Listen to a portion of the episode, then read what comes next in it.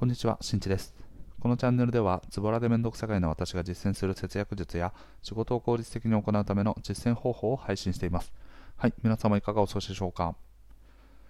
ということで、今回はですね、リスクについてのお話をしていきたいと思います。世の中には本当にたくさんのリスクがあるんですけど、新しいことに挑戦をするときのリスクの考え方についてお話をしていきたいと思います。本題の前に告知です。現在僕は文章であの節約術を紹介しています。ラフな節約ブログで検索していただくと、もう僕みたいなね、ズボラな人間でもできる節約術や、とより効率的にね、節約をするための方法などを紹介しておりますので、ぜひご覧になってみてください。ラフな節約ブログで検索してみてください。では、はい、早速本題ですね。リスクについての考え方というお話ですね。僕自身がですね、新しいことに挑戦をするときに毎回こう脳裏をよぎる言葉、それがリスクなんですね。例えば僕のお話で言うと、職業のその、ね、あの雇用形態が変わる。会社員というものからフリーランスというものに変わったときに、定常的に仕事がもらえるのか、そして定常的に安にあの今まで以上の、ね、収入を得られるのか、でここら辺が不明瞭になっているでかつこの事象が起きてしまうことが、まあ、まさにリスクということなんですけどそのリスクを起きないためにさまざまな対策をしていくわけですね。で一般的に考えるリスクって多分こういうパターンだと思うんですよ。なんとかに新しく何とかをする場合はこんなリスクがあるよ。危ないよ。みたいなね話でよく考える人いると思うんです。で僕自身も基本的な考え方はその考え方が基本にはあるんですけどあなんか意外とこういうリスクって逆にあるんじゃないっていうことに気づいたんですね。それは何かというとやらないことによるリスクですね。今現在の安定したあの環境を維持することそれはですね、まあ、一種のこうリスクをなない状態ということに変わりはないわけで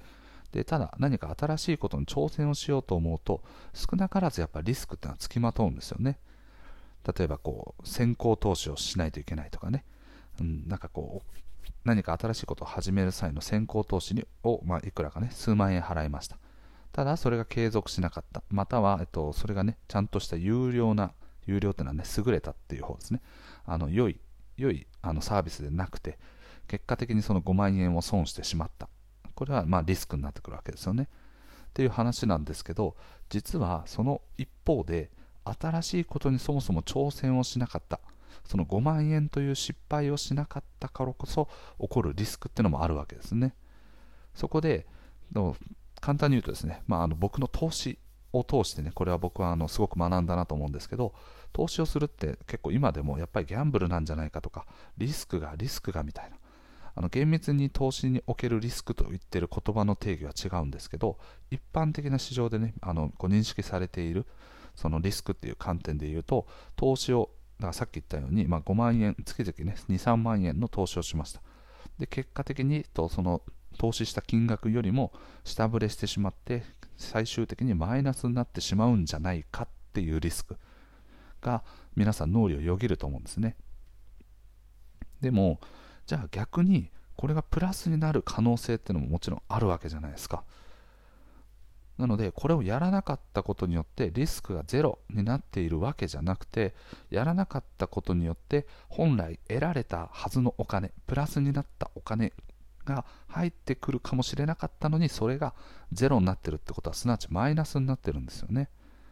で今回言いたいのはこのやらなかったことによって起こるリスクっていうことを考えてない人が非常に多いということですね。でこれもあのもうねあの同じ事象に対しての視点を変えただけの話なんですよね。だから起こっている起こること例えばマイナスになる確率とプラスになる確率っていうのは、まあ、単純に2個の選択肢があるという上では50%なので半々どっちになるかはわからないっていう状態なんですけど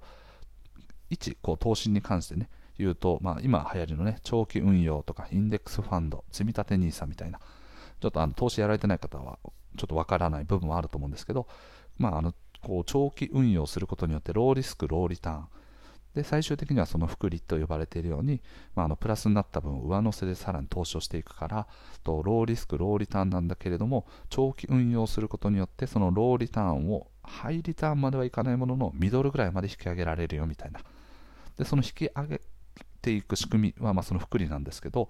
じゃあ20年運用した際にマイナスになる確率はどれぐらいかというと今話で上がっているのはマイナスになる確率はほぼないというふうに言われていますこれはあくまでも今時点でですね。うん。まあ多分ね、数パーセントとかそんな感じだと思います。だそれ以外は、とプラスがどれぐらい大きいかはさておき、プラスになる確率っていうのは、まあ、ほぼほぼ90%以上というふうに、ね、言われております。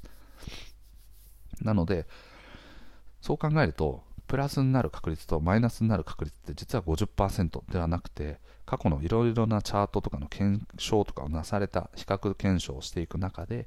そのプラスになる確率っていうのは90%ほどあるにもかかわらず投資っていうのは危ないよねギャンブルだよねということでとやらないという選択を取った人たちはこのほぼ勝てるというねあのものに対してやらなかったというリスクがつきまとってるわけですね。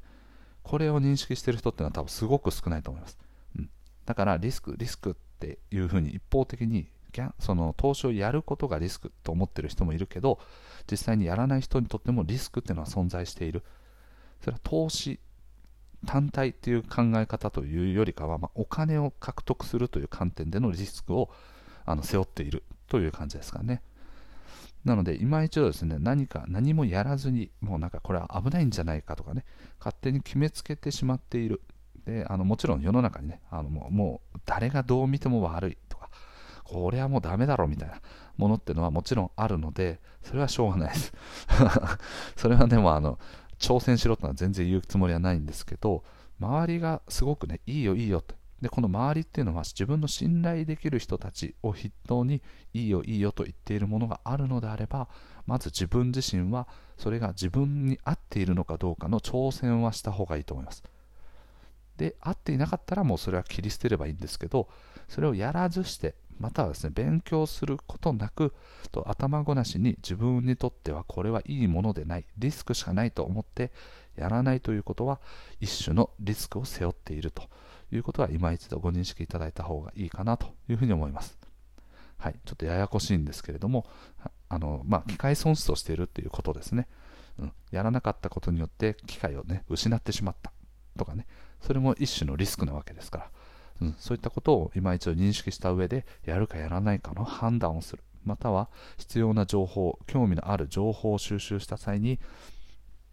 こう自分自身がねあのそこでうまくこう実行していけるかどうか実行行動していくための、ね、フットワークを持ち合わせているかどうかというのは非常に重要なファクトになってくるんじゃないかなと思っております。はい、ということで今回はですね、はい、やらないことにおけるリスク認識しましょうというお話をさせていただきました。はいなので、はい、今一度ね、考え方をこうちょっと柔軟にね、角度を変えて考えていくといいんじゃないかなと思います。はい、それでは今回のお話は以上となります。最後まで聞いてくれてありがとう。また聞いてね。バイバイ。